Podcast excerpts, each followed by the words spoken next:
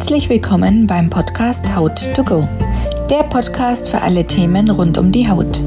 Ich bin Dr. Karin Forschner, Hautärztin und möchte hier fachlich fundiert und dennoch leicht verständlich, also to go, informieren. Dies soll und kann selbstverständlich keine notwendigen Arztbesuche ersetzen. Heute habe ich die Psychologin Dr. Christina Gallinat im Gespräch. Sie wird uns über Skinpicking informieren. Guten Morgen, Christina. Ich freue mich sehr, dass wir heute über das interessante Thema Skinpicking zusammen sprechen können. Ja, ich freue mich auch total, hier zu sein und äh, über das Thema noch ein bisschen informieren zu können. Und ja, vielen Dank für die Einladung. Magst du erst mal ein bisschen was über dich erzählen? Ich bin Psychologin und äh, wissenschaftliche Mitarbeiterin am Uniklinikum in Heidelberg. Ja, ich wusste schon sehr früh, oder es war schon immer irgendwie äh, so eine ja, eine Wunschvorstellung, ein Traum, Psychologie zu studieren. Das habe ich direkt nach dem, äh, nach dem Abi auch gemacht. Und ähm, mir ist dann tatsächlich dieser Begriff Dermatillomanie, Skinpicking ähm, zum Ende meines Masters hin im Studium begegnet. Und da war ich tatsächlich auch gerade auf der Suche nach einem Thema für meine Masterarbeit und ähm, habe dann tat tatsächlich eben darüber meine äh, Masterarbeit geschrieben. Und zwar habe ich damals, äh, es gab damals noch keinen gut untersuchten deutschen Fragebogen über Skinpicking. Und ähm, das ist ja immer so ein bisschen die Grundlage dafür, dass man tatsächlich ähm, auch ein Phänomen untersuchen kann, dass man es eben messen kann. Und das war damals das Projekt für meine Masterarbeit. Genau während der Masterarbeit habe ich eben so eine Studie dann durchgeführt, habe ähm, ja, so eine Online-Studie war das, wo Betroffene auch mitgemacht haben und ähm, da fing das eigentlich so an, dass es mich wirklich äh, gepackt hat, mich wissenschaftlich mit dem Thema zu beschäftigen, weil es so viele Rückmeldungen gab ähm, von Betroffenen, die mir einfach geschrieben haben, dass sie so dankbar sind, dass sich endlich jemand damit beschäftigt. Ja, da kam wirklich so viel Dankbarkeit. Das war so ein gutes Gefühl, ähm, was da zurückkam, einfach, dass ich wirklich auch gespürt habe, es macht Sinn, sich damit zu beschäftigen und es macht Sinn, wirklich da auch ja, mein Wissen, mein, mein Psychologiestudium äh, ja, dafür einzusetzen. Dermatillomanie ist jetzt das Synonym für Skinpicking oder ist das ein Überbegriff über verschiedene Krankheiten und Skinpicking gehört da mit rein? Ähm, das kann ich ja gleich nochmal vielleicht ein bisschen genauer erklären. Aber ähm, Dermatillomanie ist sozusagen die offizielle Diagnose für Skinpicking. Ah, okay. Ähm, genau, im Englischen heißt die Diagnose Excoriation Disorder oder Skinpicking Disorder und im Deutschen heißt die Diagnose Dermatillomanie, ähm, pathologisches Hautzupfen und Quetschen. Mhm. Ähm, Im Deutschen natürlich ein etwas unhandlicher Begriff. Und äh, deshalb hat sich auch unter den Betroffenen und in der gesamten Kommunikation eher der Begriff Skinpicking eingebürgert. Ja, Dermatillomanie ist aber die offizielle Bezeichnung äh, für die Diagnose und gleichzusetzen mit pathologischem Skinpicking. Genau. Okay. Und die Erkrankung, also du hast es irgendwann in, äh, während deinem Studium gelesen. Was hat dich so fasziniert? Was war so der, es gibt ja manchmal so eine, man liest irgendwas und denkt sich, Boah, also das Thema, entweder das beschäftigt noch niemand äh, ausführlich sich damit oder das ist spannend, weil ich mich da weiter reinlesen will. Was war so bei dir der Kick, warum du genau dieses Thema nehmen wolltest? Also ich fand es einfach super spannend und ähm, ich fand auch, dass es wirklich was ist. Also Skinpicking, wenn man jetzt erstmal weiß, was der Begriff bedeutet, dann ist es ja was, womit sich jeder so ein Stück weit identifizieren kann.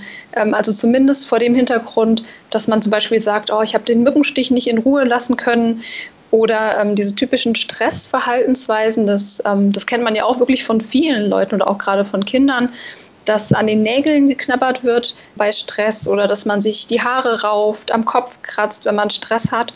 Und das ist ja was, was wirklich weit verbreitet ist.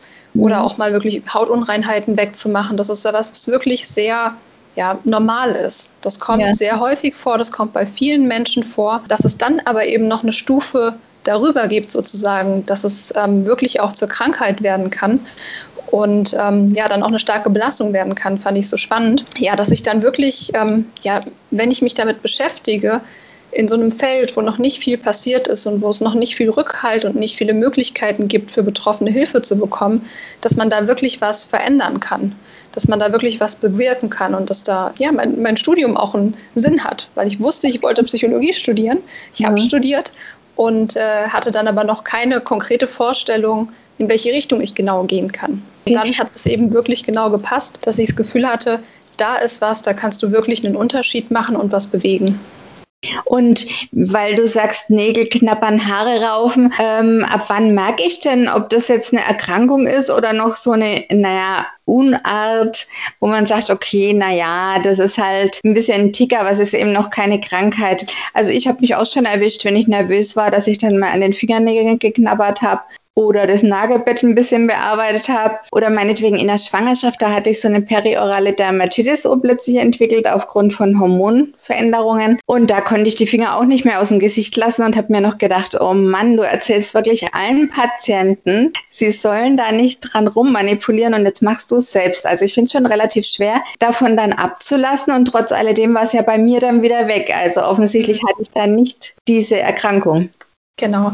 Ähm, vielleicht macht es Sinn, wenn ich jetzt, wenn ich wirklich noch mal ein bisschen was zu der Erkrankung selbst sage, dass man den Unterschied besser versteht. Ja, das wäre gut. Hm? Genau. Und zwar ähm, bezeichnet Skinpicking eine Störung, die sich wirklich um das Bearbeiten der eigenen Haut dreht. Das heißt, um das Zupfen, Quetschen, Kratzen, oft auch mit dem umgangssprachlichen Begriff äh, Knibbeln bezeichnet Knibbeln oder Poolen, habe ich schon gehört. Und zwar in einem Ausmaß, das deutlich über das hinausgeht, was man jetzt zum Beispiel im Rahmen der normalen Badhygiene beispielsweise machen würde. Also wenn man jetzt zum Beispiel morgens sich fertig macht und sieht irgendwie einen Pickel im Gesicht und macht den weg und hört dann wieder auf, geht zur Arbeit und alles ist gut, dann ist es natürlich noch kein pathologisches Verhalten, weil das ja. ist was, was wirklich sehr normal ist. Aber bei Personen mit äh, Dermatillomanie ist es eben so, dass sie gern mit dem Verhalten aufhören möchten, es aber nicht können. Und dass sie schon oft versucht haben, äh, damit aufzuhören, auch gerade mit diesem großen, mit diesem Ausmaß. Das ist sehr unterschiedlich, wie häufig die Betroffenen ihre Haut am Tag bearbeiten und wie lange. Das können mehrere Episoden sein von fünf Minuten, von zehn Minuten. Aber es gibt eben auch Betroffene, die stundenlang äh, ihre Haut bearbeiten. Oh, okay. Mhm. Genau, und dann kann man sich natürlich vorstellen, wie ähm, groß die entsprechenden Verletzungen oder wie viele Wunden und Narben dadurch auch entstehen. Und das ist eben, also einmal dieser Kontrollverlust, nicht aufhören zu können und das Ganze einfach nicht unterbinden zu können, ist ein wichtiger Aspekt, der so das normale Verhalten davon unterscheidet. Ja. Und dann aber auch, dass wirklich Hautverletzungen und Narben entstehen, also wirklich auch Hautschäden. Und äh, der dritte und wichtigste Punkt ist, dass die Betroffenen wirklich darunter leiden. Also unter einer, ja, wenn man sich ab und zu einen Pickel wegmacht oder einen Mitesser rumdrückt, rumdrückt, ist es eben noch kein Verhalten, unter dem man unbedingt leidet. Aber wenn das Ganze eben ein Ausmaß annimmt, äh, bei dem die Wunden und Narben auch langsam den Selbstwert bedrohen oder ähm, wenn man versucht, die Wunden und Narben zu verstecken und ähm, aus Angst eben danach gefragt zu werden, ähm, wenn man deswegen nicht mehr ins Schwimmbad geht, wenn man einfach wirklich unter der Symptomatik leidet. Dann ist es eben ein deutliches Anzeichen dafür, dass es eben eher in die Richtung von einem pathologischen Verhalten geht. Okay. Sind eigentlich immer Hautunreinheiten vorhanden oder kann das auch passieren mit völlig reiner Haut, dass so ein Verhalten entsteht? Das ist so ein bisschen die, äh, die Frage nach dem, oder das ist das Problem von dem Huhn und dem Ei. Man kann natürlich schlecht sagen, also wenn da eine aufgekratzte Stelle ist, kann man natürlich schlecht sagen, was zuerst da war, ob da jetzt wirklich eine Hautunreinheit da war oder ob eben die Wunde eben erst dadurch entstanden ist, dass man gesunde Haut aufgekratzt hat. Also es ist schwer zu sagen, ob immer eine dermatologische Vorerkrankung vorliegt, ähm, mit der das eben beginnt. Was man weiß, ist, dass Dermatolomanie eben häufig in der Pubertät beginnt und mhm. eben auch häufig mit Pubertätsakne, weil dann gibt es eben besonders viele Gelegenheiten, an der Haut rum zu manipulieren und die Haut zu bearbeiten, zu kratzen, Pickel zu entfernen und so weiter. Also das ist das eine, dass man weiß, dass eben wirklich dermatologische Erkrankungen den Beginn und auch natürlich das Fortbestehen von Skinpicking ähm, begünstigen können. Einfach weil es mehr Gelegenheiten gibt, die Haut zu bearbeiten und weil beispielsweise auch Juckreiz äh, da auch eine Rolle spielen kann. Ja, es ist ja bei anderen Erkrankungen auch häufig so, dass es dann einfach so einen Kreislauf gibt und die Hauterkrankung dadurch auch erhalten wird. Zum Beispiel bei Neurodermitis ist ja auch extrem schwer, den Juckreiz dann nicht auszuleben. Und wenn die Patienten sich aber viel kratzen, wird das extrem wieder schlimmer. Und dann gibt es eben diesen Kreislauf. Zudem kommt ja noch dazu, dass Kratzen einfach ist ja auch ein angenehmes Gefühl. Da werden ja auch Belohnungshormone ausgeschüttet. Ist es eigentlich auch so ähnlich bei Skinpicking, dass da auch so ein Belohnungssystem getriggert wird oder kann man das nicht sagen? Doch, ähm, das kann man schon sagen. Insofern, als das Skinpicking also das ist was, was man im Moment inzwischen ja, ähm, wo es recht viel Evidenz dafür gibt, dass Skinpicking mit Emotionsregulation auch zusammenhängt, beziehungsweise mit Schwierigkeiten in der Emotionsregulation. Und dass, häufig, dass es häufig dann zu Skinpicking-Episoden kommt, wenn vorher eine große Anspannung da ist, zum Beispiel durch negative Emotionen, durch Wut, Ärger und dass diese Anspannung dann durch Skinpicking reduziert wird und dass die, ähm, die Betroffenen sich während des Verhaltens entspannter fühlen, teilweise mhm. auch so ein Trance-Gefühl haben und einfach wirklich abschalten können. Also insofern kann es da schon zu positiven Gefühlen kommen. Äh, das Problem ist ein bisschen, dass es natürlich nur kurzfristig ist und ähm, nach der Episode die Anspannung dann häufig wieder größer, beziehungsweise es kommen vor allem eben dann noch Schuld- und Schamgefühle dazu, und aus diesen negativen Gefühlen wieder heraus kommt es dann auch häufig zu so einem, äh, so einem Teufelskreis. Ach so, man sich, mhm. genau, also sozusagen, man fühlt sich schlecht, man bearbeitet seine Haut, weil man sich schlecht fühlt, fühlt sich währenddessen dann besser, die Anspannung reduziert sich. Und hinterher ist man dann eben wütend auf sich selbst, schämt sich und ärgert sich über sich selbst, dass man die Haut bearbeitet hat. Und dadurch gibt es eben wieder Anspannung, negative Gefühle und dadurch kann es auch dazu kommen, dass diese Skinpicking-Episoden eben immer länger dauern. Also dass wirklich die eine Episode noch deutlich verlängert wird, dadurch, dass dann eben Selbstvorwürfe dazu kommen, auch durch das Skinpicking wieder mehr Anspannung entsteht. Ah, okay. Hm. Und inwieweit unterscheidet sich das zum Beispiel vom Ritzen, das ja auch oft unter Anspannung entsteht, ja auf dieses Verhalten, also dieses Autodestruktive? Genau, das ist so ein, ein Thema, was oder eine sehr naheliegende Frage, die, die sehr gerne und sehr häufig gestellt wird, weil es natürlich erstmal naheliegend ist. Bei beiden Störungsbildern wird natürlich die Hautoberfläche verletzt. Ja. Das hat das Ganze natürlich gemeinsam. In den Anfängen der Skinpicking-Forschung, also so um die, um die 2000er, wurde Skinpicking auch oft noch als selbstverletzendes Skinpicking bezeichnet. In den letzten Jahren gab es dann äh, in verschiedenen Artikeln dann immer wieder Aussagen, wie das es eben unterschiedlich ist aber es wurde wenig darüber gesagt, wo die genauen Unterschiede liegen. Jetzt gerade dieses Jahr ist ein Artikel erschienen, der das Ganze wirklich mal ja, dezidiert untersucht hat, wo die Unterschiede und Gemeinsamkeiten liegen. Was beispielsweise ein ganz deutlicher Unterschied ist, ist, dass sich Skinpicking viel häufiger automatisch und unbewusst zeigt im Vergleich zu selbstverletzendem Verhalten. Mhm. Wie meinst du das konkret automatisch? Ich muss mich ja trotzdem erstmal zum Spiegel begeben und mich entscheiden, was genau. an meiner Haut zu machen. Ähm, ja, das denkt man, aber das ist nur eine Seite vom Skinpicking, weil man unterscheidet da so ein bisschen zwei Typen, nämlich einmal den fokussierten oder die fokussierte Skinpicking-Episode, wenn das wirklich so passiert, wie du das gerade gesagt hast, dass man also wirklich zum Spiegel geht und bewusst anfängt, beispielsweise irgendwelche Hautunreinheiten zu suchen. Genau, das ist so die eine Variante, aber Skinpicking tritt eben oft auch automatisch auf. Das heißt, zum Beispiel sitzen die Betroffenen am Laptop und äh, lesen was oder surfen, die Hand abgestützt auf dem Schreibtisch und dann beginnt die Haut ganz automatisch irgendwie die Stirn abzusuchen. Ah, okay. Genau, oder den Rücken. Oder in solchen Routinesituationen passiert das oft, wo man wirklich auch von der Körperhaltung schon so ja, ein bisschen in die Richtung geschoben wird oder auch bei also sehr passiven Tätigkeiten, beim Fernsehen, beim Telefonieren, beim Warten.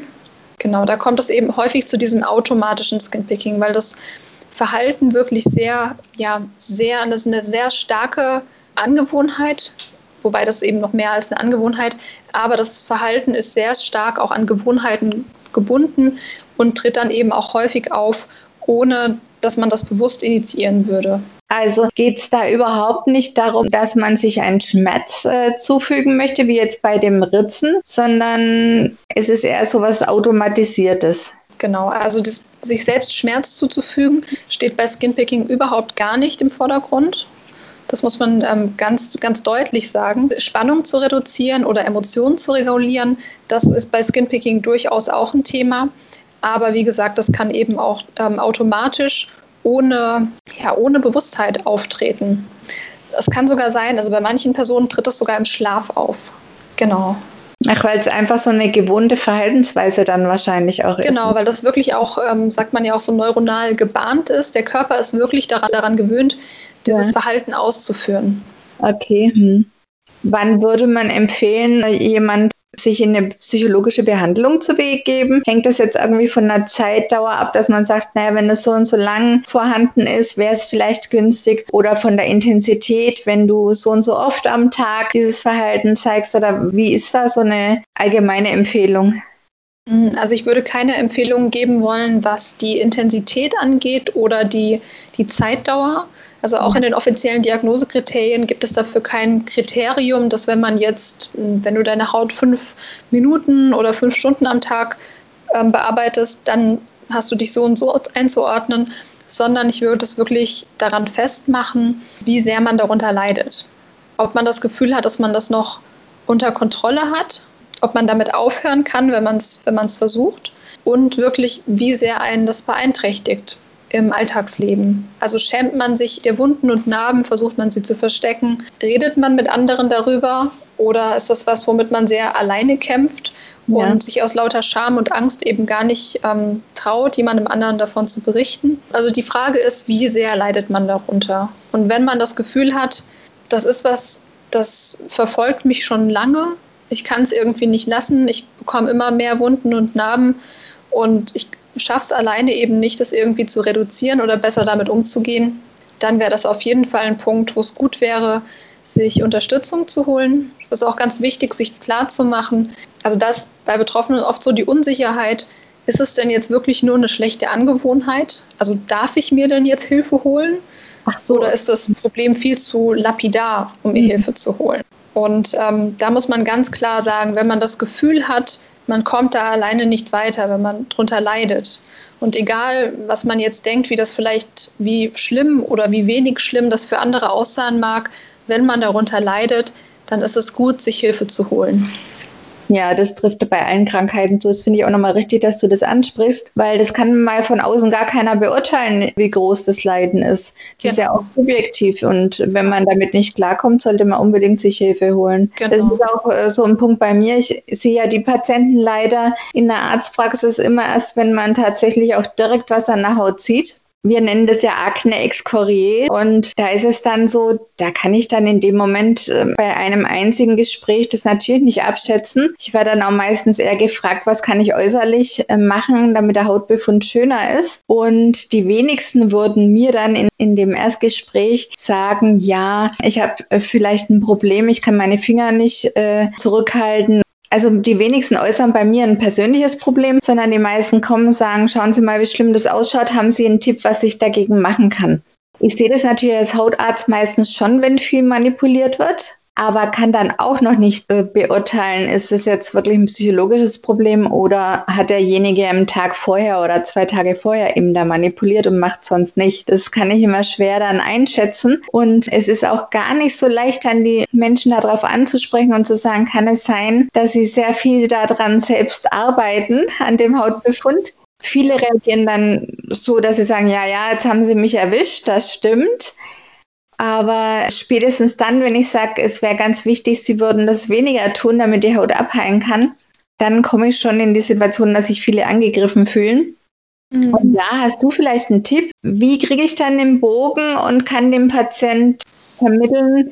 Es wäre vielleicht sinnvoll, sie holen sich zusätzlich auch eine psychologische Hilfe, weil ich habe dann schon oft das Gefühl, der Patient fühlt sich angegriffen. Der sagt, Mensch, jetzt gehe ich zum Hautarzt. Ich möchte jetzt einfach irgendeine äußerliche Anwendung, damit meine Haut schöner wird und ich möchte mir von dem ganz bestimmt jetzt nicht anhören, dass ich ein psychologisches Problem habe.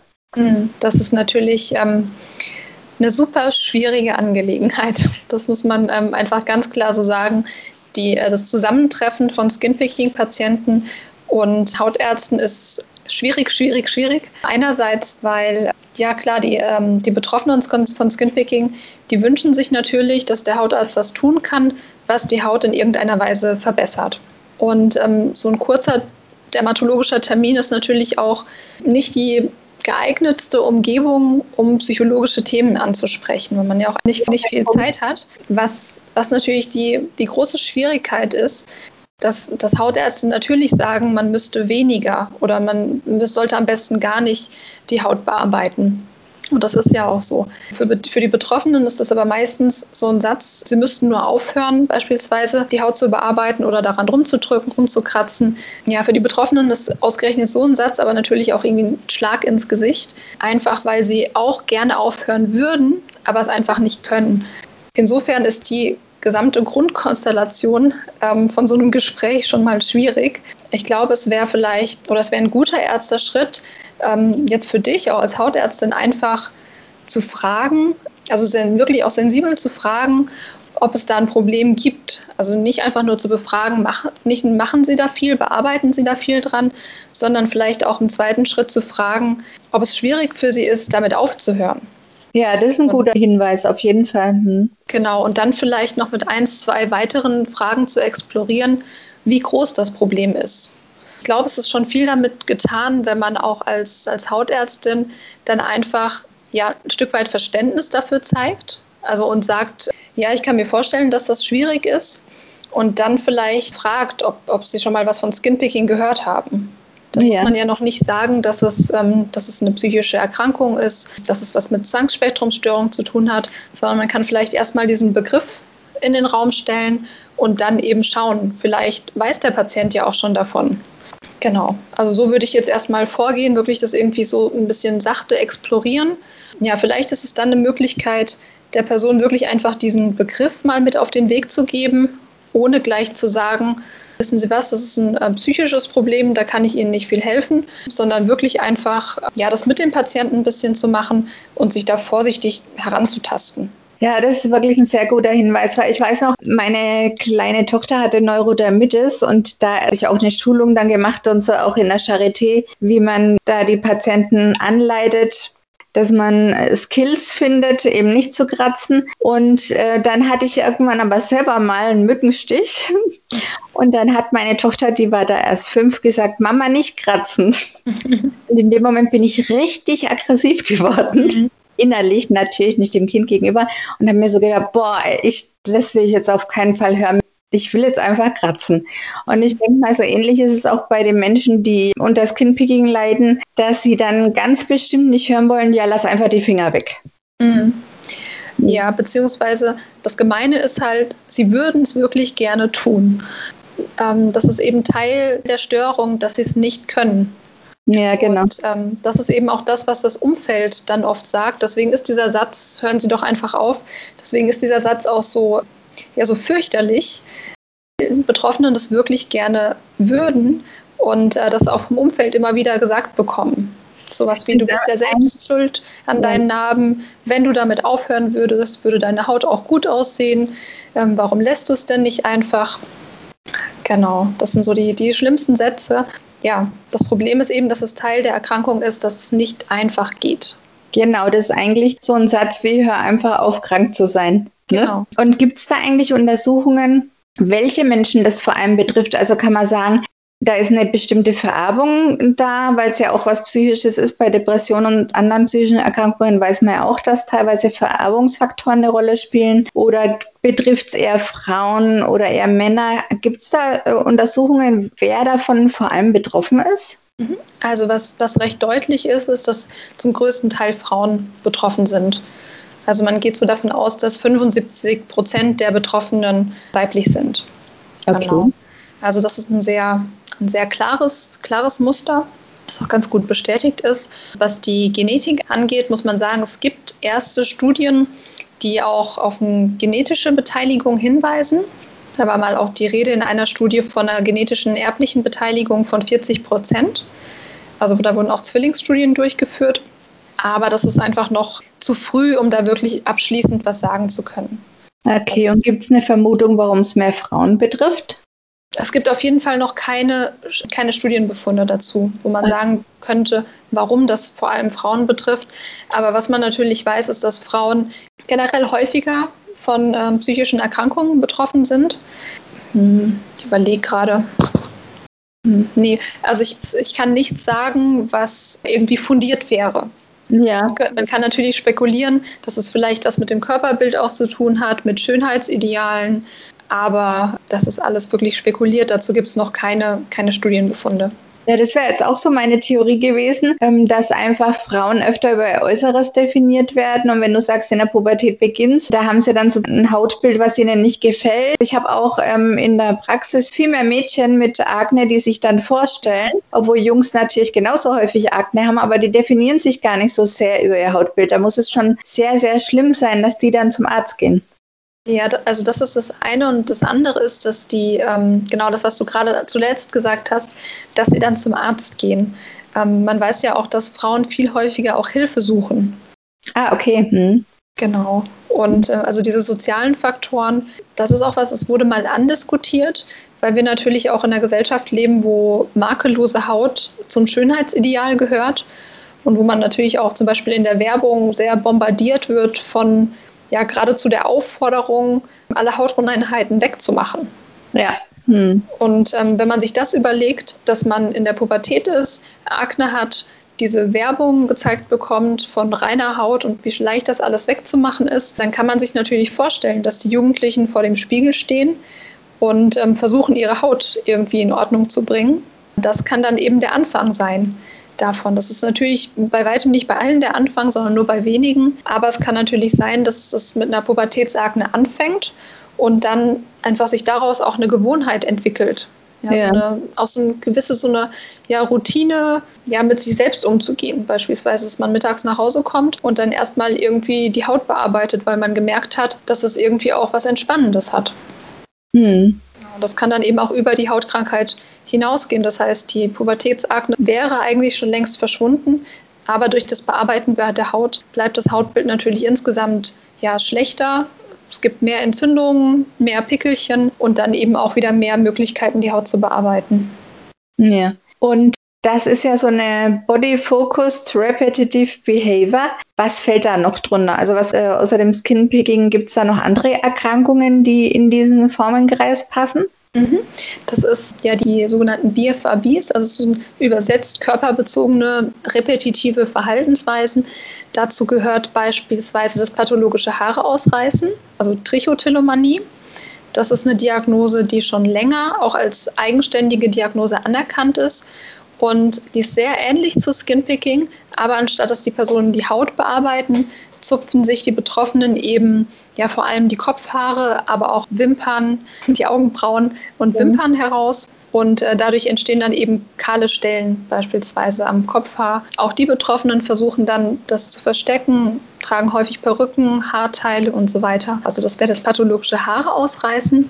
Und dann zählen noch äh, beispielsweise das Nägelkauen, also an den Fingernägeln zu kauen dazu oder auch auf der Wange, auf der Wangenschleimhaut zu kauen. Ja. Ähm, das sind noch drei weitere, aber es gibt noch noch verschiedene andere, die deutlich seltener sind. Also nur Trichotillomanie und Dermatillomanie sind eben auch eigenständige Diagnosen. Genau, die anderen fallen in so eine ähm, ja, Restkategorie, kann man sagen. Okay. Und gibt es da äh, spezialisierte Psychologen, die dieses Krankheitsbild behandeln oder könnte jetzt ein Betroffener zu jedem Psychologen gehen und sich da erstmal beraten lassen? Ja, das ist leider so ein bisschen die Frage oder die Antwort darauf ist leider so ein bisschen mein Sorgenkind, weil es leider, also insgesamt ist Dermatillomanie eben noch recht wenig bekannt. Das ist das Problem sowohl in der Allgemeinbevölkerung, also wenn man sich jetzt, wenn man mal in seinem Bekanntenkreis äh, rumfragt, haben die wenigsten schon davon gehört.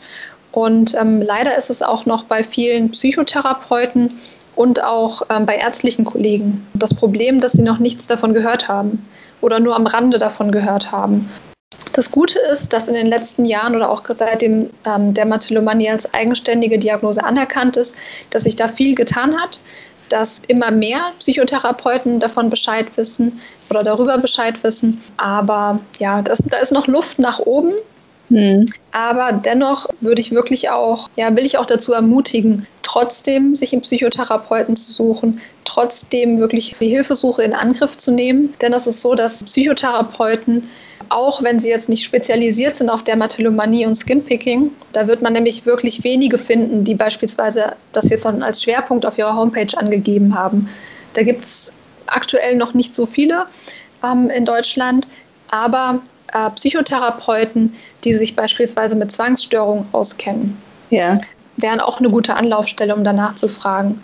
Als Betroffener mit äh, Dermatillomanie ja, muss man vielleicht auch ein bisschen geduldig sein und wirklich auch bereit sein, dem oder der Psychotherapeutin da vielleicht auch was, was beizubringen und darüber, ja, da selbst auch ein bisschen Experte zu sein. Es gibt leider aktuell noch keine Fortbildungsangebote für Psychotherapeuten. Ja, also ich würde auf jeden Fall sagen, dass auch Psychotherapeuten und Therapeutinnen, die es das nicht als Schwerpunkt haben und vielleicht auch noch nichts davon gehört haben, das heißt nicht, dass sie einem nicht helfen können.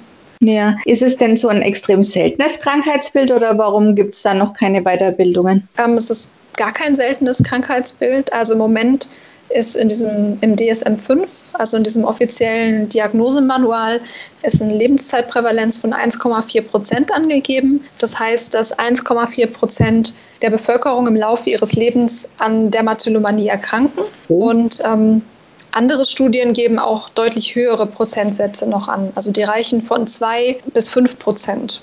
Ich könnte mir vorstellen, dass es höher ist, weil mir ist jetzt auch aufgefallen, du bist jetzt der zweite Interviewgast. Der Podcast ist ja noch ganz neu. Und bei meinem ersten Interview hatte ich Naturkosmetik selbst gemacht. Und ich habe jetzt auch bei dem letzten angeteasert. Es folgt dem nächsten Podcast. Wenn ihr Fragen stellen wollt, könnt ihr die reinbringen. Und ich stelle sie dann meinem Interviewgast. Und bei der Naturkosmetik war das gar kein Thema. Da haben wirklich ganz viele Fragen gestellt. Und bei dir habe ich extra geschrieben, geht auch gern anonym. Und es kam keine einzige Frage rein. Und da denke ich mir schon, da ist einfach die Scham so groß, weil Zumindest wurde ich neu abonniert von Menschen, die betroffen sind. Also die Scham scheint so groß zu sein, dass man auch nicht einmal in Form von einer anonymen Frage das machen möchte. Denke ich mal, es kostet Überwindung, überhaupt ja, zu stellen und Kontakt aufzunehmen. Und dann ist ja klar, dass wir dann auch einen anderen Prozentsatz haben bei unseren Untersuchungen. Wenn keiner drüber redet, dann wird derjenige auch nicht gezählt in, in den Studien. Ne?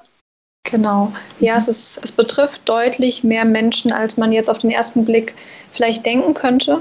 Also wenn man die anderen BFABs auch zusammenfasst, auch eben was das pathologische Haare ausreißen angeht, das Nägelkauen, das Wangenkauen, ähm, auch in pathologischem Ausmaß, all diese BFABs zusammengenommen betreffen ja noch eine viel größere Menge an Menschen. Das ist was, was ich immer wieder auch, es gibt zum Beispiel auch eine Facebook-Gruppe für Betroffene mit Dermatillomanie, wo ich beispielsweise auch immer wieder ja, ein bisschen berate und auch ähm, über meine Homepage spreche, sage, was es Neues in der Forschung gibt. Und in der Gruppe ist es immer wieder so, dass das ist sehr deutlich, dass sich die Betroffenen dort melden oder sie melden sich dort an und machen dann ihren ersten Post und der lautet immer sowas in der Richtung, oh Gott, ich bin doch nicht allein. Die Sache hat einen Namen. Okay. Und es gibt noch andere, die darunter leiden. Und da ist immer so viel Erleichterung zu spüren. Ich denke mir, das ist eigentlich was, also diese Erfahrung, dass sie eben nicht alleine sind, dass die Sache einen Namen hat, das ist was, was die Betroffenen eben, den Weg müssen sie bisher noch sehr alleine bestreiten. Also sie bekommen zum Beispiel eben nicht von Ärzten oder Therapeuten gesagt, oh, es sieht so aus, möglicherweise ist Skinpicking das Problem, sondern es ist eigentlich immer der Weg, dass die Betroffenen irgendwann dann doch googeln mhm. und dann irgendwann auf diesen Begriff stoßen und das dann alles ja plötzlich Sinn für sie macht und dass sie dann eben merken, dass sie nicht alleine sind. Ja, das würde ich sowieso dann in die Shownotes machen, deine Website und vielleicht auch diese Facebook-Gruppe, dass ich die da noch reinschreibe, dass die Menschen, die sich das jetzt anhören und merken, okay, das könnte mich auch betreffen, dass ja. sie dann gleich einen Ansprechpartner haben. Ja, auch gerne, gerne einfach mir schreiben, an mich wenden. Ich kann gerne helfen mit, mit weiteren Infos, Fragen beantworten oder irgendwie auch helfen, dabei zu vernetzen. Das ist auch ein ganz wichtiger Punkt dabei. Genau. Wie ist es jetzt andersrum? Wir haben gesagt, okay, Skinpicking ist eine psychologische Erkrankung, die sich an der Haut auswirkt. Ist denn die Häufigkeit bei Menschen mit psychischen Erkrankungen, zum Beispiel Depression, bipolare Störung oder Borderline, haben die häufiger Skinpicking oder BFRBs? Mhm.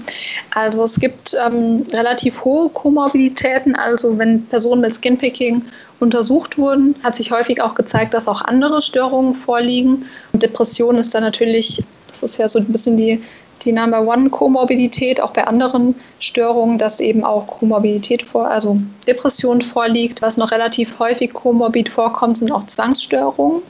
Okay. Und was häufig auch zusammen auftritt, sind Trichotillomanie und Dermatillomanie.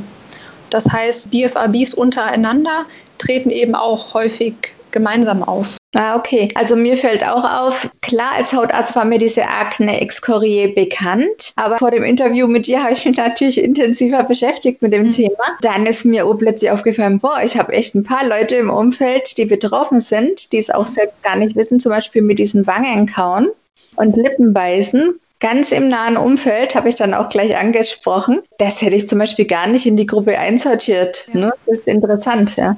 Ja, ich meine, bei, bei Wangenkauen ist es natürlich nochmal ein bisschen schwieriger, auch die, die Schwere zu beurteilen. Oder da ist es natürlich auch ein bisschen anders, was die Auswirkungen angeht, weil man zum Beispiel nicht wie bei Skinpicking wirklich die Narben und Wunden sehen kann von außen. Genau. Mhm. Genau, also da ist es alles ein bisschen, ja, noch ein bisschen schwieriger zu beurteilen. Ja, es ist alles, es ist alles sind Verhaltensweisen, die wirklich nicht selten sind. Ja, und gibt es jetzt so ganz neue Studien, wo es so neue Erkenntnisse gibt zur Behandlung oder zu der Erkrankung? Gibt es da nochmal sowas, wo du sagst, boah, das habe ich neulich gelesen, das hat mir nochmal äh, eine richtig neue Erkenntnis gegeben oder ist es im Moment noch so stagnierend, was da passiert? Ein bisschen von beidem. Die Forschung, die Forschung ist allgemein sehr träge. Es dauert sehr lange, bis die, bis die Studien wirklich durchgeführt sind, bis dann die Artikel publiziert sind, bis dann die Ergebnisse wirklich auch an die Öffentlichkeit kommen. Also das ist insgesamt sehr träge. Insofern kommt jetzt nicht jede Woche ein neuer Artikel raus. Ja. Aber es hat sich wirklich gezeigt in den letzten paar Jahren, dass immer mehr Studien durchgeführt wurden. In den letzten zwei Jahren auch vermehrt MRT-Studien durchgeführt, um wirklich zu schauen, ob sich vielleicht auch Hirnstrukturen oder ja, neuronale Aktivitäten unterscheiden. Ja, für mich war mit das Spannendste wirklich diese Studie, die im März rausgekommen ist, die ich vorhin schon kurz angesprochen habe, zum Unterschied von Skinpicking und selbstverletzendem Verhalten. Wir haben gerade im Sommer eine Studie durchgeführt zu Skinpicking und ja, dem Körperbild, über das wir vorhin auch schon kurz gesprochen hatten. Ja. Da sind wir auch gerade am Auswerten. Ja, ich, also ich bin heute tatsächlich über eine neue Studie gestolpert, wo es darum geht, ähm, unterschiedliche Subtypen bei Skinpicking zu identifizieren. Genau, also dass man schaut, ob, ja, ob sich ähm, dass bei allen Personen ungefähr die gleichen Mechanismen sind oder ob sich das vielleicht äh, unterscheidet zwischen Personen. Genau. Und hat man in der Studie zwei unterschiedliche Subtypen bei Skinpicking identifiziert. Jetzt, äh, schaut man, was man damit weitermacht und ob das wirklich dann eben ja, eine sinnvolle Unterscheidung ist und ob die sich in anderen Studien auch zeigt. Das ist natürlich das Nächste, dass bei solchen wissenschaftlichen Studien, dass es immer erstmal nur so ein erster Hinweis ist, dass man dann natürlich aber noch nicht genau sagen kann, so ist es und nicht anders. Mhm. Ähm, genau. Und in diesen MRT-Studien kam da irgendwas raus an Auffälligkeiten? Genau, also in den MRT-Studien hat sich zum Beispiel gezeigt, dass sich verschiedene Hirnstrukturen unterscheiden. Also es wurde jeweils mit gesunden Kontrollpersonen dann auch verglichen. In einer Studie hat sich beispielsweise gezeigt, dass, dass die graue Hirnsubstanz im orbitofrontalen Kortex und in der Insula reduziert ist im Vergleich zu Personen, also bei Personen mit Skinpicking im Vergleich zu gesunden Kontrollpersonen oder auch, dass ähm, sich die kortikale Dicke unterscheidet in verschiedenen Hirnstrukturen ja, oder was ähm, vielleicht ein bisschen greifbareres Ergebnis ist, was man vielleicht besser versteht, ist, dass sich ähm, ja ein unterschiedliches Aktivierungsmuster gezeigt hat, wenn man, oder ich sage es nochmal anders, in der Studie von aus 2018 wurden Personen im MRT-Gerät, im MRT-Scanner Bilder von Hautunebenheiten, Hautunreinheiten gezeigt. Und dann wurde geschaut, inwiefern sich die neuronale Aktivierung unterscheidet bei Personen mit Skinpicking von gesunden Kontrollpersonen. Interessant. Ja. Genau, und da hat sich äh, bei Personen mit Skinpicking gezeigt, dass da zum Beispiel eine größere Aktivierung in bestimmten Hirnarealen vorliegt. Ah, okay. Hm. Genau. Also die waren richtig getriggert von solchen Bildern. Genau. Hm. Also das sind aber, also diese MRT-Studien sind aber ähm, recht klein und auch noch recht wenige durchgeführt worden. Also da kann man auch noch nichts Abschließendes sagen. Aber es gibt Befunde, dass es da eben Unterschiede geben könnte.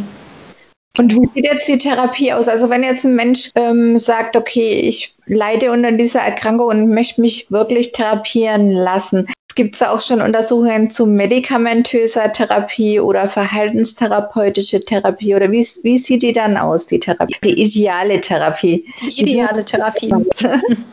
Also was man auch klar sagen kann, es gibt im Moment noch kein Handlungsmanual, wo man sagen würde, das ist der, das ist der Weg, wie man es machen sollte. Was die bisherigen Therapiestudien aber zeigen, ist, dass kognitive Verhaltenstherapie jetzt erstmal wirklich der Weg der Wahl wäre. Wir haben im Sommer, habe ich mit einer Kollegin aus Wuppertal zusammen auch einen Fortbildungsartikel veröffentlicht, wo wir das nochmal alles ähm, ja, zusammengefasst haben, was, ja, was die Therapie der Wahl wäre ja. und ähm, auch geschaut haben, was es bisher schon gibt. Die Therapien, die es bisher schon gibt und die untersucht wurden, die enthalten eigentlich immer im Wesentlichen vier Bestandteile. Und das ist nämlich einmal Psychoedukation. Das heißt, dass man die Betroffenen wirklich gut informiert über das Störungsbild, dass sie gut Bescheid wissen, welche Mechanismen da wirken. Dann als nächstes ähm, Selbstbeobachtung. Das heißt, dass die Betroffenen sich selbst beobachten und schauen, unter welchen Bedingungen bearbeite ich denn meine Haut. Also was sind meine eigenen Auslöser für diese Skinpicking-Episoden? Genau, und dann geht es als nächstes um die Auswahl wirklich von spezifischen Strategien. Das heißt, was kann ich tun, um diese Situation so zu verändern, dass es nicht zu einer Skinpicking-Episode kommt. Und ein erster einfacher Schritt sind eben solche wirklich ähm, ja, Techniken zur Stimuluskontrolle. Das heißt, dass man wirklich die Reize versucht auszuschalten. Das würde im Einzelnen bedeuten, dass man beispielsweise den Spiegel abhängt oder dass das Licht im Bad verdunkelt, dass man eben wirklich nicht immer vor diesem Spiegel getriggert wird, und dann am Spiegel hängen bleibt und dann eine Skinpicking-Episode beginnt. Das kann ähm, für solche automatischen Verhaltensweisen kann das aber auch sein, beispielsweise wenn man am PC sitzt und dort immer beginnt, automatisch so unbewusst die Haut abzusuchen, dass man dabei beispielsweise Baumwollhandschuhe trägt, einfach wirklich auch um diese sensorischen Trigger, wenn man irgendwie spürt, da ist irgendwie was uneben, sowas auszuschalten. Genau, also das wären so wirklich so Strategien, wo man auch ein Stück weit versucht, die Umwelt zu verändern. Ja. Oder beispielsweise die Hände zu beschäftigen, also zu stricken, zu malen, irgendwie so ein Fidget-Toy in den Händen zu haben, wenn man Fernseh schaut. Also es wären so die, die ersten Strategien, die einfachen, die man auch gut erstmal zu Hause für sich probieren kann. Aber dann geht es natürlich auch wirklich auch darum, zu schauen, wie man seine Spannung auf andere Weise regulieren kann. Wie man anders mit seinen Emotionen umgehen kann, was man sich selbst Gutes tun kann, auch ja, wie man da sich ein bisschen auf andere Weise auch für sich selbst gut sorgen kann. Also Selbstfürsorge erlernen ist ein ganz wichtiger Bestandteil wahrscheinlich. Ne? Genau, das ist ein ganz wichtiger Bestandteil, würde ich sagen. Also das Selbstfürsorge, das, das ist jetzt nichts, was in den Behandlungsmanualen bisher auftauchen würde, aber es geht wirklich darum zu schauen, was braucht mein Körper gerade, auch wirklich an sensorischer Stimulation weil das natürlich auch was mit dem Körper macht, auf sensorischer Ebene. Ja, da einfach zu schauen, wirklich, was braucht mein Körper, was brauche ich in dem Moment. Ja, zum Beispiel auch, wenn, wenn man jetzt wütend ist und normalerweise an seine Haut gehen würde, zu überlegen, wie kann ich denn meine Energie, meine Spannung vielleicht auf einem anderen Wege rauslassen. Genau. Und dieses Manual ist geschrieben für Therapeuten. Also es existiert, es existiert noch kein Manual. Es gibt noch kein Therapiemanual, das sich Therapeuten jetzt anschauen könnten und sagen, das mache ich jetzt. Aber ähm, was wir eben gemacht haben, wir haben einen Fortbildungsartikel geschrieben, ganz allgemein zum Thema Dermatillomanie. Äh, der ist dieses Jahr erschienen, also im, im Sommer ist der erschienen. Darin ist eben gut zusammengefasst, ja, was die Lehren aus der Forschung sind zum therapeutischen Bereich. Ah, okay. Da könntest du mir vielleicht den Link noch schicken, dann würde ich das auch in die Shownotes machen. Oder ist das bei dir auf der Webseite? Ähm, die Referenz zu dem Artikel ist bei mir auf der Website. Also man kann den Abstract lesen, aber es ist kein öffentlich zugänglicher Artikel. Ah ja, okay. Genau. Nach der pharmakologischen äh, Behandlung hattest du ja noch gefragt. Also es wurden schon einige äh, Medikamente ja, untersucht auf deren Wirkung bei Dermatillomanie, zum Beispiel selektive Serotonin-Wiederaufnahmehämmer also die sogenannten SSRIs. Ja, auch ein Antiepileptikum wurde schon äh, untersucht. Aber man muss ganz klar sagen, dass die Evidenz einfach fehlt, um da wirklich ein Medikament uneingeschränkt empfehlen zu können. Ja. Also es gibt natürlich Medikamente, die auch bei anderen Störungen wirken. Also zum Beispiel jetzt natürlich auch Antidepressiva da kann man natürlich sich vorstellen, vielleicht macht es auch Sinn, ein Antidepressivum zu nehmen, das dann eben die depressive Symptomatik vielleicht abmildert. Und das könnte natürlich auch einen positiven Effekt haben auf Skinpicking. Also so, so die Gedanken dahinter. Aber man muss ganz klar sagen, bisher kann man wirklich noch kein, nichts an Psychopharmaka empfehlen für Skinpicking. Ich würde ganz klar sagen, dass eben eine psychotherapeutische Behandlung da wirklich die Methode der Wahl ist im Moment. Ja, ich bin da auch immer ein bisschen vorsichtig mit ähm, pharmakologischer Therapie, weil das dann, man bekämpft eigentlich die Ursache nicht damit. Und wenn man jemand dazu bringen kann, über Selbstwahrnehmung, Stärkung der Selbstfürsorge und solche Möglichkeiten, sein Befinden zu verbessern, dann hat er wahrscheinlich im Gesamten einfach viel erreicht, auch für sich persönlich. Und wenn er aber gleich zu Medikamenten greift, dann ist es halt auch wieder eine Art von Symptombekämpfung. Ne? Genau, und es wäre natürlich, ist natürlich auch die dauerhaftere Lösung, wirklich zu schauen, wo liegen die Ursachen, was kann ich für mich selbst tun. Skinpicking ist was, was meistens einen chronischen Verlauf hat. Die meisten Betroffenen kämpfen damit viele, viele Jahre, haben dazwischen aber, also haben immer wieder Phasen von stärkerer und schwächerer Symptomatik oft auch, ähm, also die stärkere Symptomatik hängt dann oft auch mit stressigen Phasen zusammen. Insgesamt ist es eben aber meist ein chronischer Verlauf, was natürlich auch dafür spricht, dass man, ja, dass es einfach wirklich auch einen nachhaltigen Effekt hat, wenn man lernt, wie man damit umgeht, wenn es wieder schlimmer wird oder was man auch braucht, um sich selbst dann gut zu unterstützen. Kann jetzt sein, dass ich das ganz falsch einschätze, aber hat es auch was mit Sucht zu tun? Ja, das ist tatsächlich ein Thema, was, was diskutiert wird ja. ob Skinpicking möglicherweise eine Verhaltenssucht ist. Dazu gibt es noch nicht viele Forschungsergebnisse, zumindest nicht viele veröffentlichte Forschungsergebnisse, aber das ist auf jeden Fall ein Thema, was diskutiert wird, wo da mögliche Gemeinsamkeiten liegen, auch gerade was so Belohnungsprozesse angeht. Das heißt, dass man eben auch so ein Belohnungsgefühl hat, wenn man eben die Haut bearbeitet. Ja, also das ist auf jeden Fall ein Thema, was diskutiert wird, wo wahrscheinlich auch noch einiges an Forschungsergebnissen kommen wird. Hm, also es ist auf jeden Fall ein richtig interessantes Krankheitsbild, muss ich sagen. Mhm sich da mal näher damit zu befassen, war für mich auch richtig spannend. Das ist auch der Vorteil von diesem Podcast, dass ich natürlich auch Themen bespreche, die mir jetzt auch nur ganz oberflächlich bekannt sind und tauche ich da auch noch mal tiefer ein. Das ist wirklich toll. Also bei Neurodermitis kenne ich das, da war ich in der Charité auch spezialisiert drauf, dass es so Schulungen gibt. Wir hatten dann multinodale Schulungen, nannte sich das. Da war dann der Psychologe dafür zuständig, wie gehe ich mit der chronischen Krankheit um, wie gehe ich mit dem Juckreiz um. Und dann war die Ernährungsberaterin dabei, dann natürlich der Hautarztteil, wo es um Therapie ging und um Pflege. So eine Form von Schulungen, gibt es sowas für diese Skinpicking-Patienten? Nee, leider aktuell noch nicht. Da ist noch viel, viel zu tun. Das ist unter anderem auch ein Grund, warum ich meine Homepage ins Leben gerufen habe, auch dieses Jahr im Sommer, weil auch die Betroffenen gut informiert werden müssen. Sie müssen gut Bescheid wissen, was es mit Skinpicking und Dermatillomanie auf sich hat, wie sie sich selbst helfen können, ähm, welche Ursachen dahinter vermutet werden. Einfach wirklich, dass sie in die, in die Lage versetzt werden, dass sie selbst gut über ihre Störungen Bescheid wissen.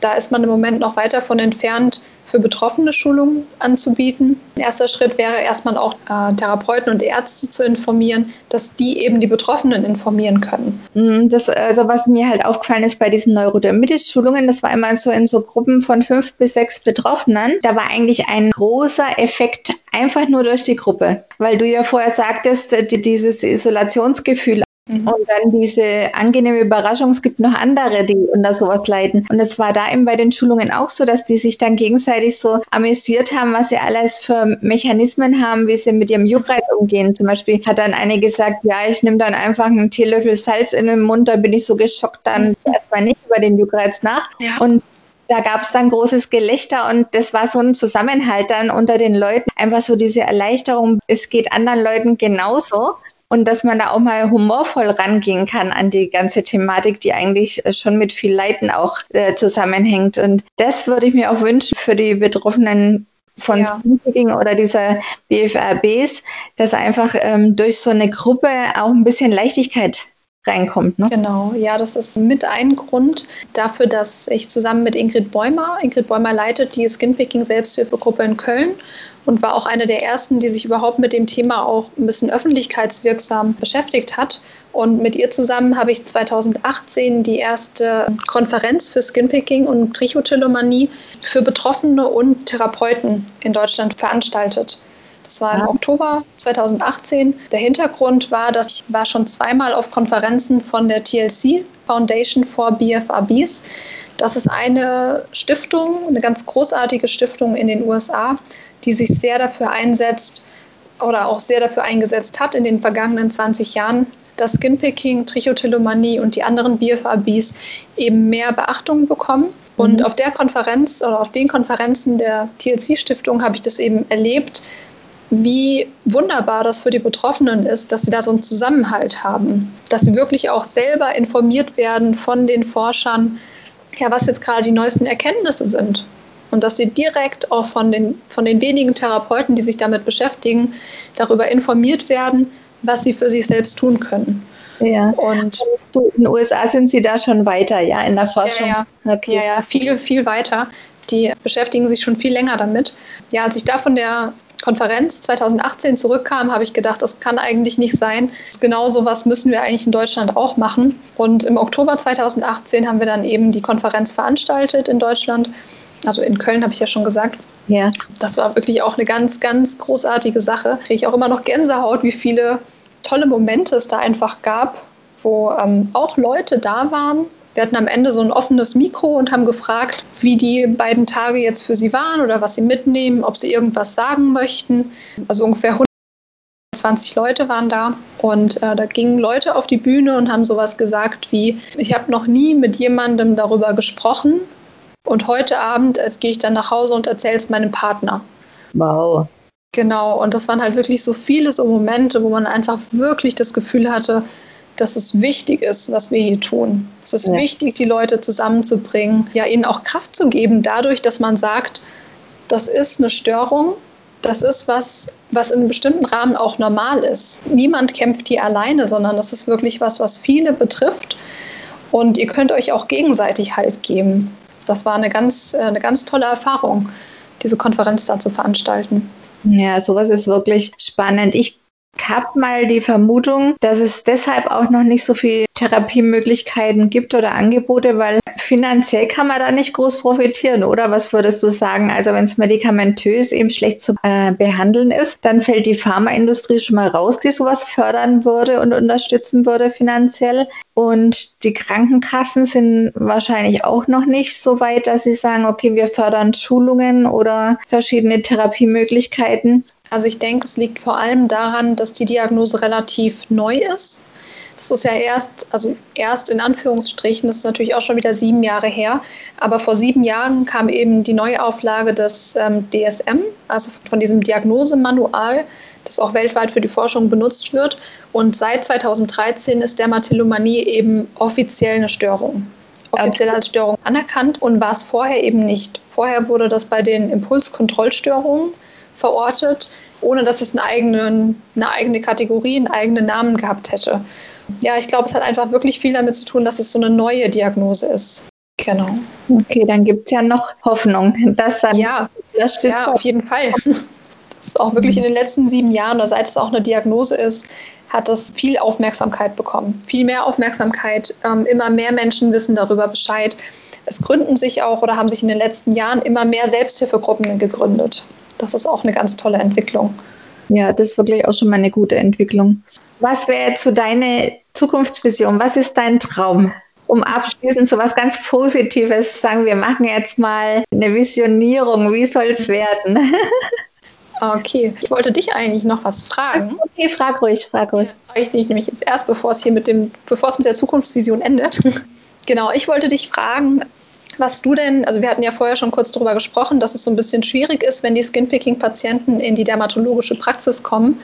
Und ich wollte dich noch fragen, was es denn so von dermatologischer Seite vielleicht ja, für Ideen gibt, von deiner Seite aus für Ideen gibt, wie man das vielleicht verbessern könnte. Also hast du vielleicht einen Tipp für die Betroffenen, wie sie das Thema am besten angehen, wenn sie in die dermatologische Praxis kommen? Ja, also da wäre es für mich als Dermatologe eine Riesenhilfe. Natürlich kann man es nicht von jedem erwarten, aber zumindest die Menschen, die betroffen sind und es schon wissen von sich.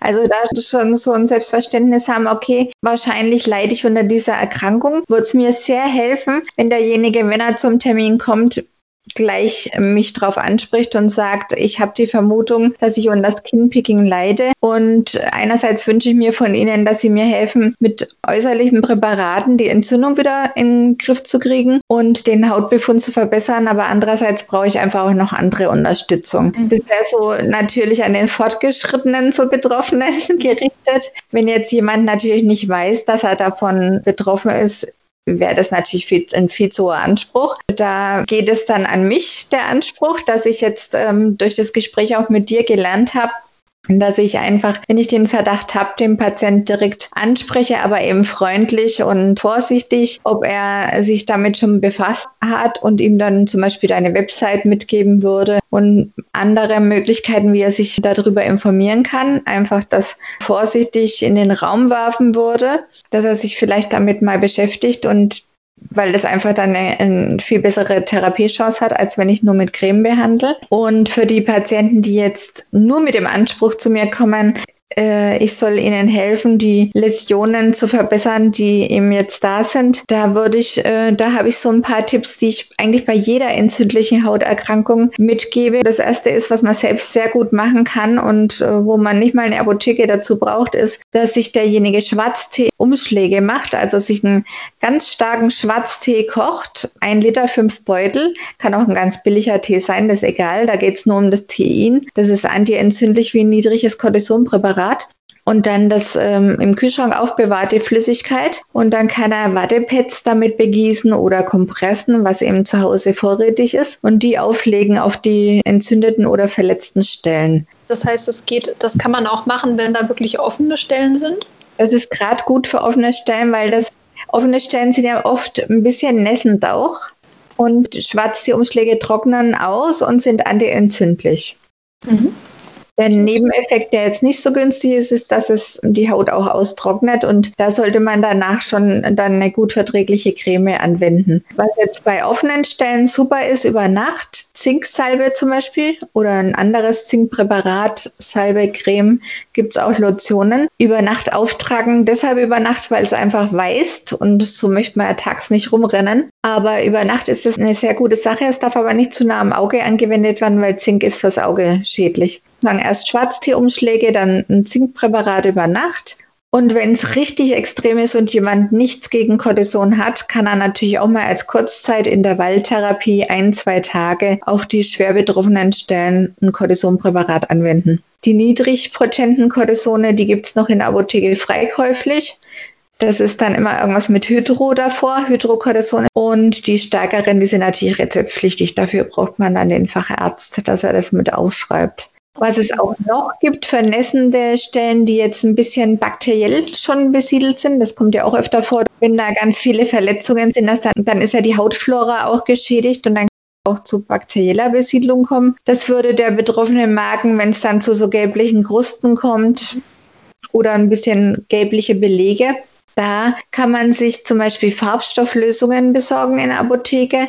Entweder Eosin heißt das, eine Eosin-Lösung, oder Methylrosanilin, das schreibe ich dann mal nochmal in die Show Notes, sind beides Farbstoffe, die wirken antibakteriell und auch austrocknend. Mhm. Das hat man früher bei, bei Kindern mit Neurodermitis und gleichzeitig bakterieller Besiedlung ganz gern angewendet, weil da möchte man ja nicht gleich mit Antibiotikum rangehen. Und das hat den Vorteil, dass es keine Resistenzen macht, dass es gegen Bakterien und Pilze hilft. Und ähm, der Nachteil ist allerdings, dass es eben färbt ist ja ein Farbstoff, also entweder orange oder blau ist das. Das kann man sich natürlich als Erwachsener nicht im Gesicht unbedingt mhm. äh, anwenden, aber die restlichen Körperregionen könnte man damit ja trotzdem behandeln. Okay, super Tipps. Das ist äh, tatsächlich was, was ich noch nicht gehört habe, was mir noch nicht begegnet ist. Auch bei den Betroffenen nicht, weil da ist ja auch mal ein reger Austausch, auch in diesen Facebook-Gruppen, ja. dass, dass man sich irgendwie versucht, gegenseitig zu helfen und sich so seine, seine Tipps und Mittelchen ähm, dann erzählt. Aber das ist tatsächlich was Neues. Genau, und ich wollte dich noch fragen, das hast du jetzt, glaube ich, schon ein bisschen beantwortet, aber ob du vielleicht noch eine allgemeine Empfehlung hast, was man direkt nach der Skinpicking-Episode vielleicht noch für seine Haut tun kann oder wie man vielleicht Schlimmes verhindern kann, wenn man jetzt, also ich stelle mir sowas vor, dass jemand jetzt gerade irgendwie eine halbe Stunde vor dem Spiegel verbracht hat, ja. ähm, mehrere vielleicht große, offene, jetzt aufgekratzte Pickel, viele ähm, kleinere Quetschungen. Gibt es da was, was man irgendwie Gutes tun kann? Also ideal wäre dann eine Gesichtspackung und die kann man sich auch schön selber herstellen mit was, was antientzündlich ist, weil klar durch diesen mechanischen Reiz äh, wird Entzündung provoziert durch die kleinen Verletzungen und da könnte man entweder was nehmen mit weißem Ton sich selbst anrühren. Das ist so ein Pulver, gibt es auch in der Apotheke. Und in den weißen Ton kann man dann entweder ein ätherisches Öl, da muss man allerdings vorsichtig sein, einen Tropfen oder zwei maximal reintun, was auch wieder antientzündlich ist. Da könnte man zum Beispiel Lavendelöl mit reinmachen oder das ist jetzt ein bisschen teurer, Myrrhe, Weihrauchöl. Bei den Ölen muss man allerdings darauf achten, dass es therapeutische Qualität hat. Das steht dann immer, wenn man das kauft. Therapeutische Qualität ist ganz wichtig, weil alles andere hat dann wieder irgendwelche anderen Stoffe mit drin, die wieder reizen können. Mhm. Das könnte man zum Beispiel machen, also weißen Ton und äh, ätherische Öle oder äh, Quark zum Beispiel kann man auch tragen. Avocado Daraus könnte man sich auch eine Maske machen, ist auch antientzündlich. Und natürlich Aloe Vera. Top.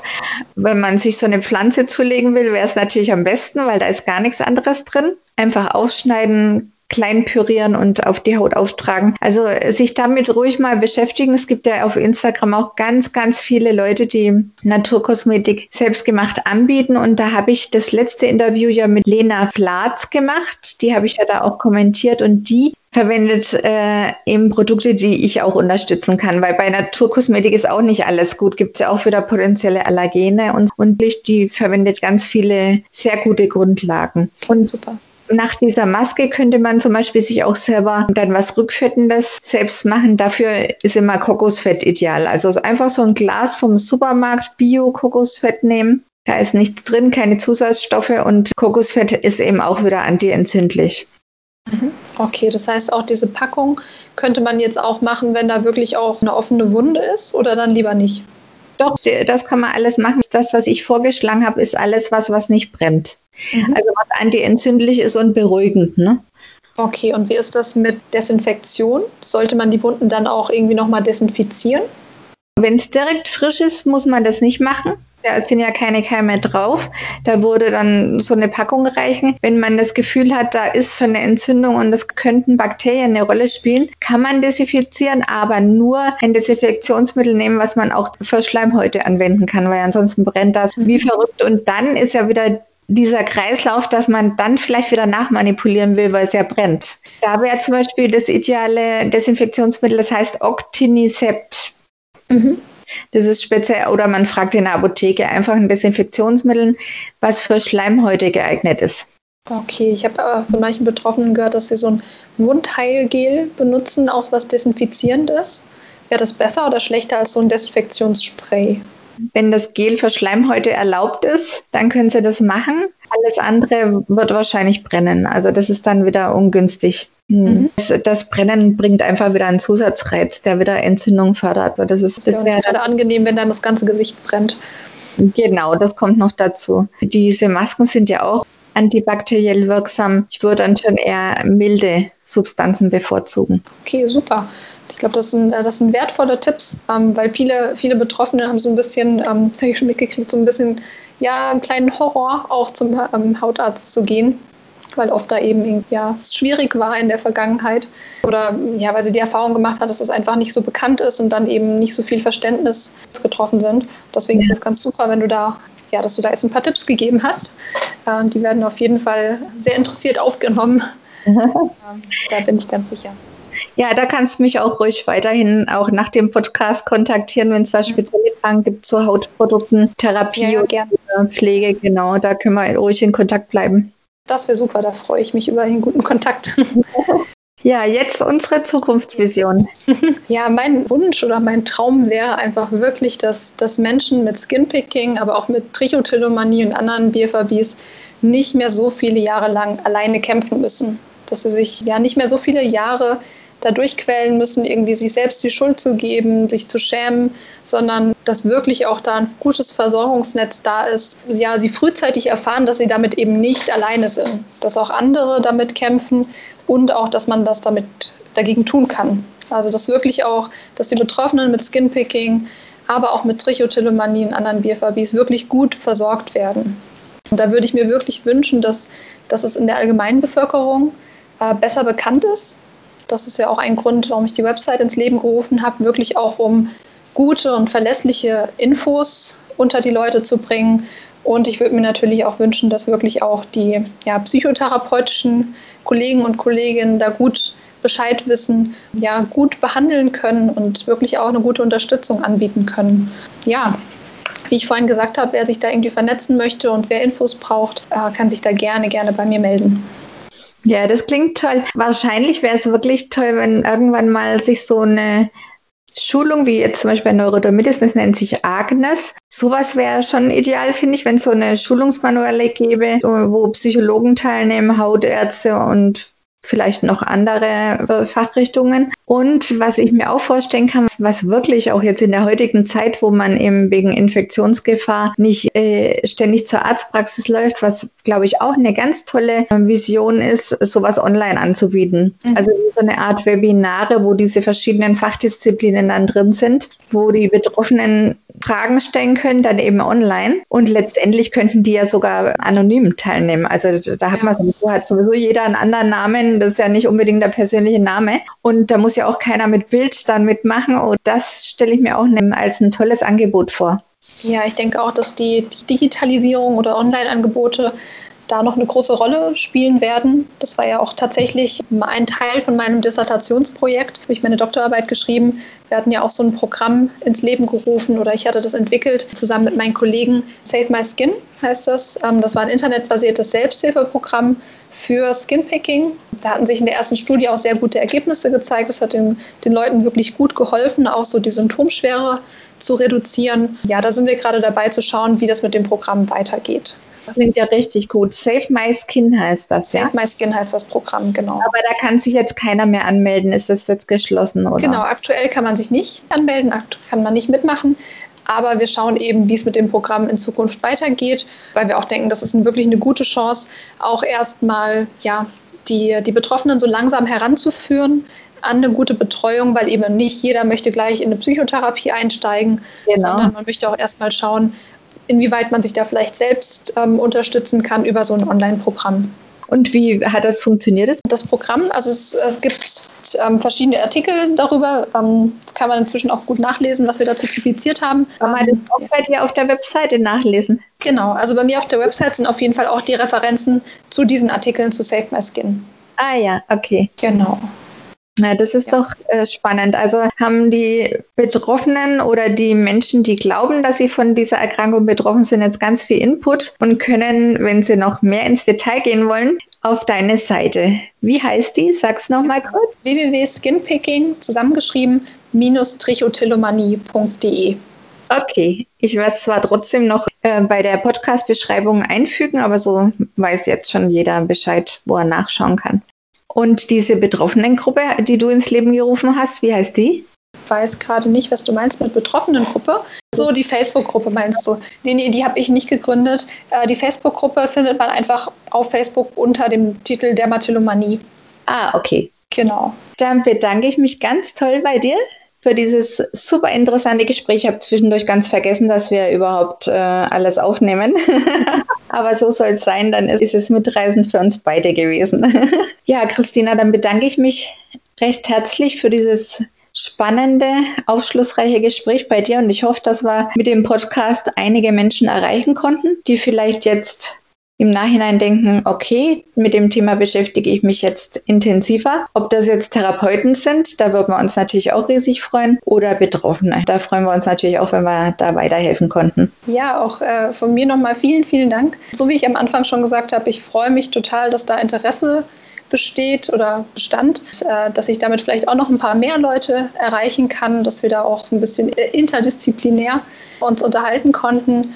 Äh, vielleicht nochmal an alle Betroffenen, wirklich, seid euch sicher, ihr seid dann nicht alleine. Ihr seid genauso richtig, wie ihr seid.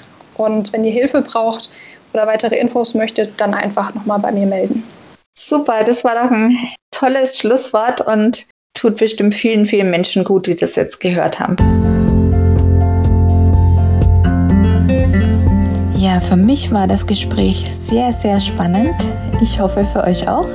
Ich bleibe auf jeden Fall mit der Christina weiter im Kontakt und vielleicht entwickelt sich die ein oder andere Zusammenarbeit. Euch vielen Dank fürs Zuhören.